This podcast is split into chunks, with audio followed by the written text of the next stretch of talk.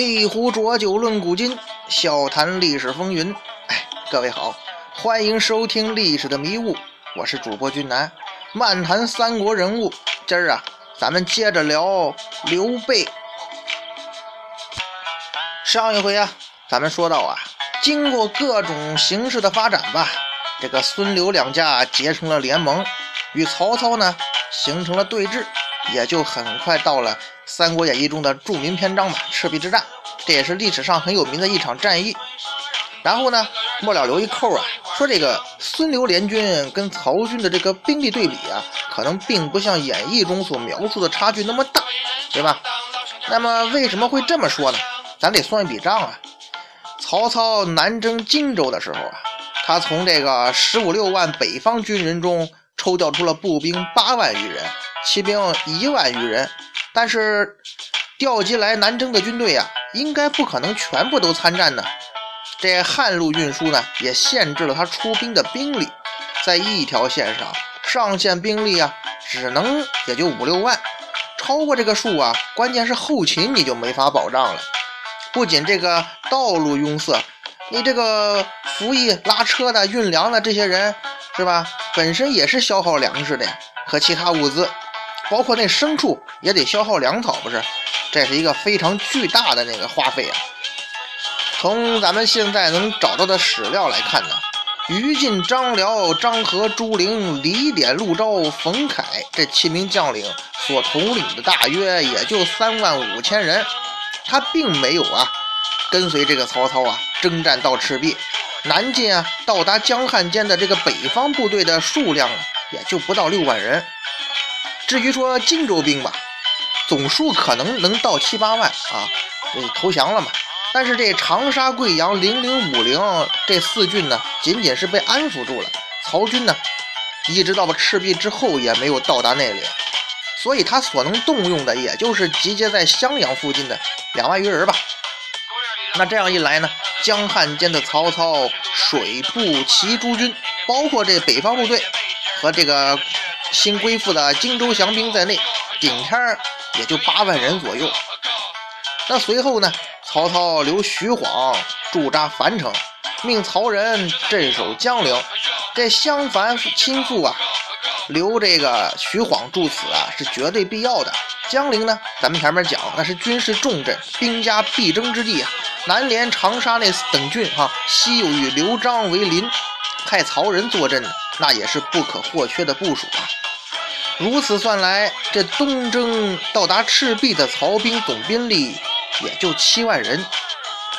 由于长江水运呢，倚仗这个舟楫之便，跟北方作战不一样，更兼这江陵军需储备丰富啊，后勤应该问题不大。所以说呀，曹军东进兵力这时候就不受限制了。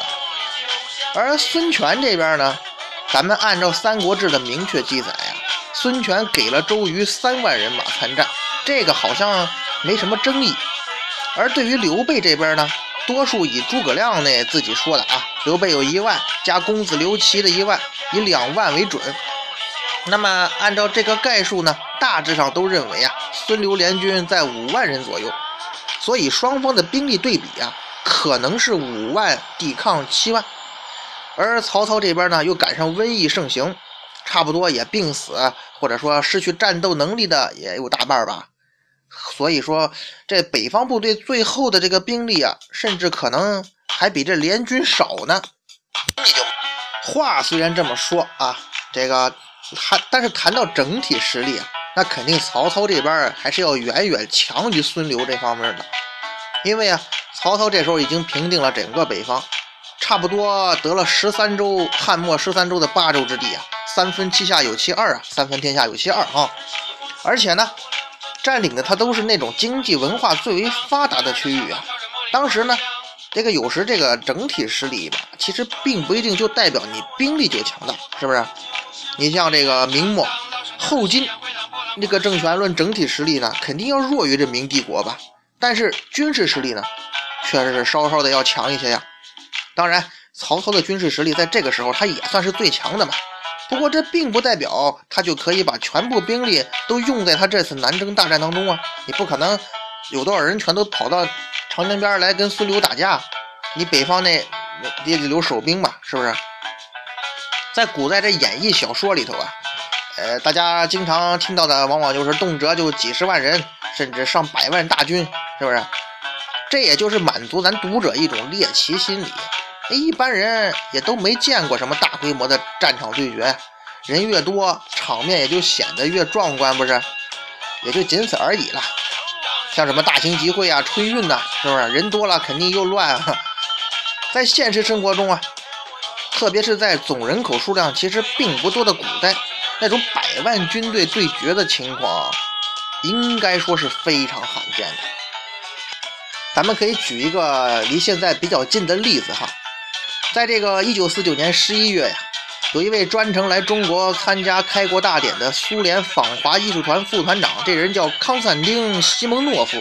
他在访遍这华北战场之后啊，提出一个要求啊，要到这个徐州，哎。他本人是很关切那场震惊中外的淮海战役的，他想去看看。当时啊，战后呢，驻徐州的第二十四军司令部作战科科长运前程就奉命啊，带领这西姆诺夫同志啊，踏看这淮海战役主要战场，同时介绍一下这淮海战役战况。主要呢，这个该军火线报社编辑部主任呢，这个冒雨是全程陪同啊，进行现场观摩和报道。这位西蒙诺夫说了句话呀。可能也是客套哈，他说：“斯大林同志啊，得知你们以六十万歼灭八十万，呃，敌人哈，脱口连说两个奇迹。这期间呢，这位冒雨吉啊就插话说呀，虽然说咱我军就是解放军啊，投入的正规兵力只有六十万，但是呢，在身后站着五百多万之前的民工啊，光小推车就动员了八十八万辆。哎，陈毅元帅说呢，淮海战役的胜利啊，是人民群众用小车推出来的。”因为以每一个解放军的身后啊，就有九个民工在给他做直接的后勤保障。为什么要举这个例子呢？咱们可以想象一下啊，这个是离现在比较近了啊，四九年，上个世纪中叶，对吧？那这是在冷兵器时代呢，那需要的后勤可能会少一下哈，但是有些东西那也是不可少的呀。就算是你咱们出去组团旅游，你也得管你吃喝拉撒睡，不是？更何况那是要卖命打仗啊！所以说，咱们哎，估估计一下哈，在冷兵器时代，你一个士兵，你后边你咱不说八个九个了，你起码得有两个或者三个民工进行后勤保障吧，人吃马喂的，是不是？那这样的话啊，假如说十万人马，那人那个你要是动员起来，那总人数可能就得四十万，对不对？那这四十万人，这是四十万张嘴呀！你加上这个军饷、武器、马匹，包括其他物资消耗，光供给这支十万人军队的花费，那就是天文数字。这个根据历史记载，哈，西汉的时候，全盛的时候，全国人口只有五千万。经过几十年休养生息，到汉武帝伐匈奴的时候呢，集全国之力，也不过才派出十万兵马。各位，这是十万兵马哈，但是背后。需要动员的人力物力可不止十万吧？就是这十万兵马，尽管在与匈奴的战斗当中啊，那是节节胜利，却把整个大汉帝国的国库也给耗空了。到了东汉末年，经过战乱呐，什么疾病啊，这个饥荒啊，人口锐减，总数也就一千万。曹操这边顶多也就到六七百万人口吧。刚刚经过战争的疮痍，还有各地的防守，他能攒起这七八万人马。真的也很不容易了。咱们反观历史啊，往往说这越早的历史啊，反而这记载的战争人数会越多。包括这战国时期啊，经常出现什么几十万人大会战。到了明清，能有个十多万的战争规模，那就非常了不起了。包括这个明末著名的萨尔浒之战，双方其实啊也就各有几万人，最后呢以明军五方被歼而结束战斗。这次战斗呢，也成为一个重要的转折点。大明朝从此一直没缓过劲儿来，从此啊，从强势转为弱势，最终走向灭亡。在清朝全盛的时候呢，人口达到快到四亿了嘛。可是宣称之兵啊，也不过八十万，包而且这些兵力呢，还是分散在全国范围之内的。你想全部集中起来，那也不容易呀。所以实际上，这所谓的八十万人马，也不过是个空的。很多呢都是在吃空饷，所以被太平天国在各地横扫啊，反而是那湘军在攻破太平天国的时候，他总数也就是十万不到啊。可能有人会想啊，那为什么那么久远的时代能养起那么多军队啊？后来人口增多了，经济发展了，却却什么供养不了了呢？哎，其实啊，正因为时代久远，所以那所谓百万军队也只是个传说了。在那个年代，谁也很难清楚地统计出确切参战人数吧。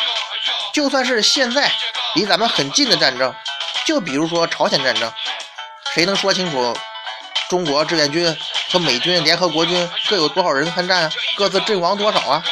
每个人每一方面的数据，甚至官方的统计，哎，都是各种各样，没有什么结论，甚至呢大相径庭，吵得热火朝天，谁也没法说服谁，不是？那谁又能指望那几千年前的战争数据是准确的呢？时间越久远呢？数据的东西越难考证，也就给人们更多的想象空间，给咱们创造传奇的空间。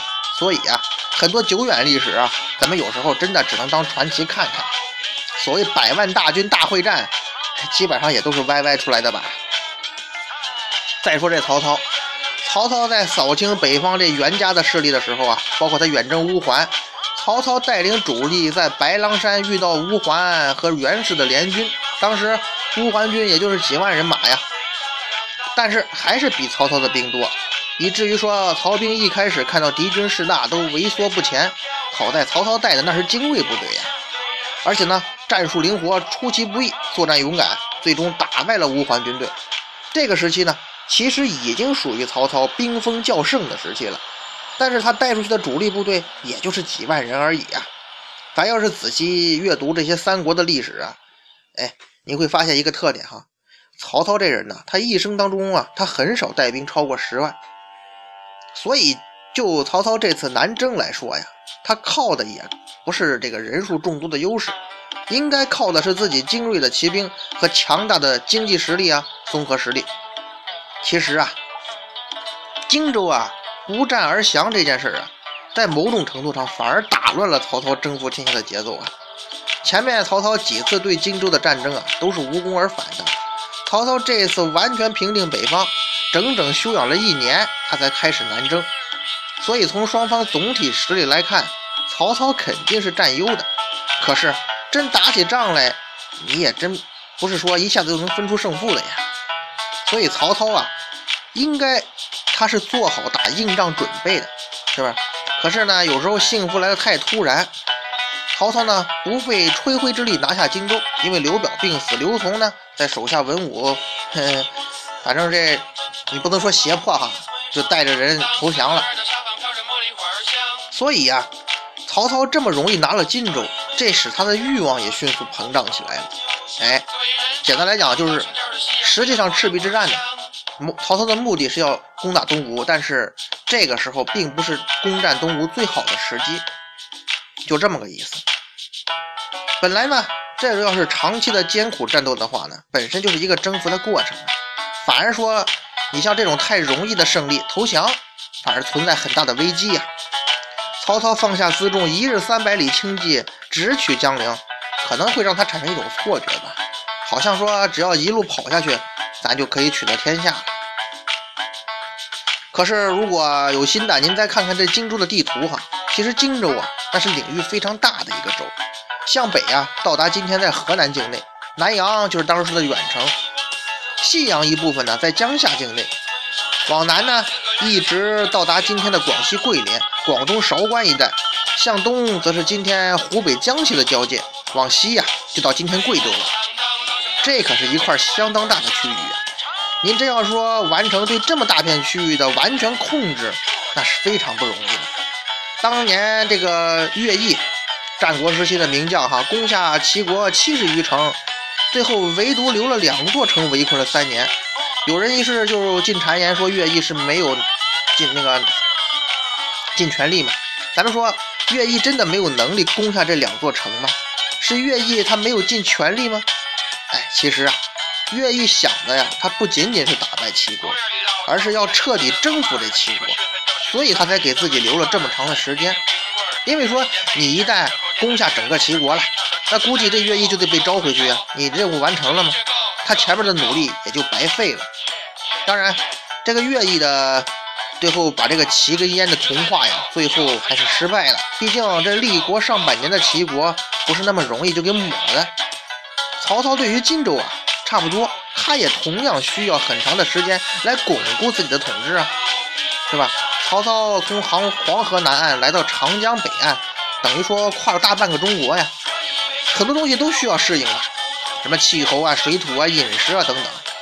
其实啊，如果这个时候曹操能够控制自己心中已经点燃的欲望，静下心来把这荆州啊同化同化，说不定他后来统一天下的步伐呢还会走得更快一点。当然了，还有一个关键点，那就是没有了曹操的压力。孙刘呢，也就没有可没有和平共处下去啊。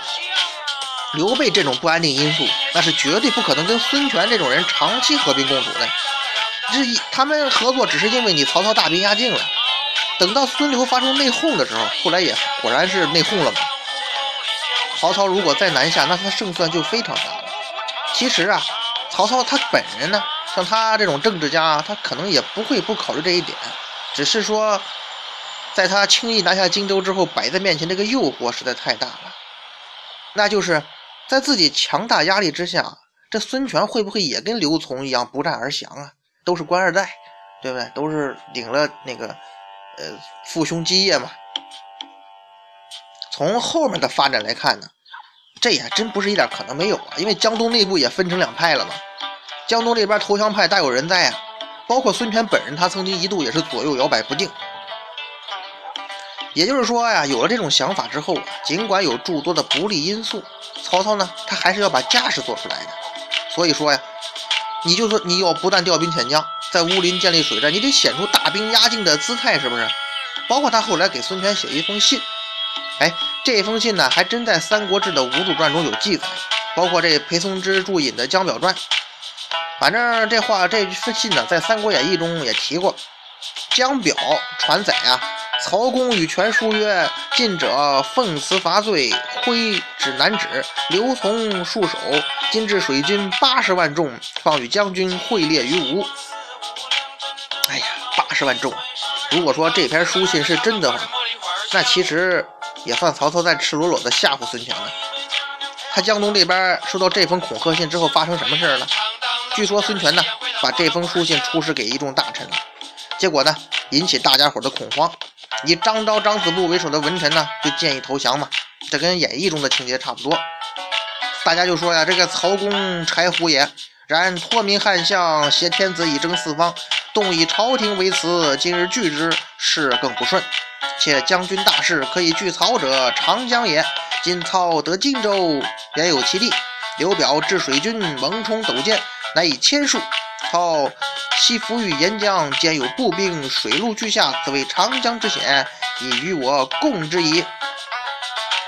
意思很明白，曹操呢，现在是代表天子，人家是正统，咱们在法理上你抵抗也不好抗拒啊。以前咱们呢，之所以能抗拒曹操，因为呢有长江天险。现如今荆州人刘琮啊投降了，曹操也拥有了强大的水军，咱们已经没有什么可以抵抗曹操的了，不如。赶紧投降算了。这一幕，各位是不是很熟啊？其实咱们前面讲刘琮的时候，他就是在大臣们这样的一片哀嚎和恐吓声中做了决定投降。但是孙权他不是刘琮，江东也不是荆州，这里边还真是有非常大的差别的。有什么差别呀？关键是刘表和孙策呀，他的发家史那是不一样的。这也决定了创业团队的构成，那是不一样的。刘表当年那是身怀一份委任状，单枪匹马到荆州，得到这个延中卢县人蒯良、蒯越、襄阳人蔡瑁这些人的大力支持。这些人呢，本来就是这襄阳当地的士族豪强，有钱有地有势力。那么他们为什么要帮刘表呢？嗨，无非也就是看中刘表手中的委任状以及名声呗。可以名正言顺地继续扩大自己的势力。刘表跟他们是互相利益。刘表算得上是有胆有识了，但是他这个人呢，跟曹操、刘备、孙坚相比啊，军事能力呢是个短板，所以他也没什么开疆拓土的能力。最终能做到底的就是保土安民呗。他也没有建立起自己的军方团队。实际上，军队呀还是控制在蔡瑁等人手里。这也是后来刘琮上位之后，人家说让他投降，他就投降了。手里的这个对军队的控制力偏弱，包括这他也没培养出什么将领来呀。你像这文聘呐、魏延这些人，都是在改换门庭之后才发出光辉啊。刘表终其一生，他也没有培养出一个忠于自己的军事核心团队。那孙坚这边就不一样了，怎么个不一样法呢？咱们下回呀接着聊。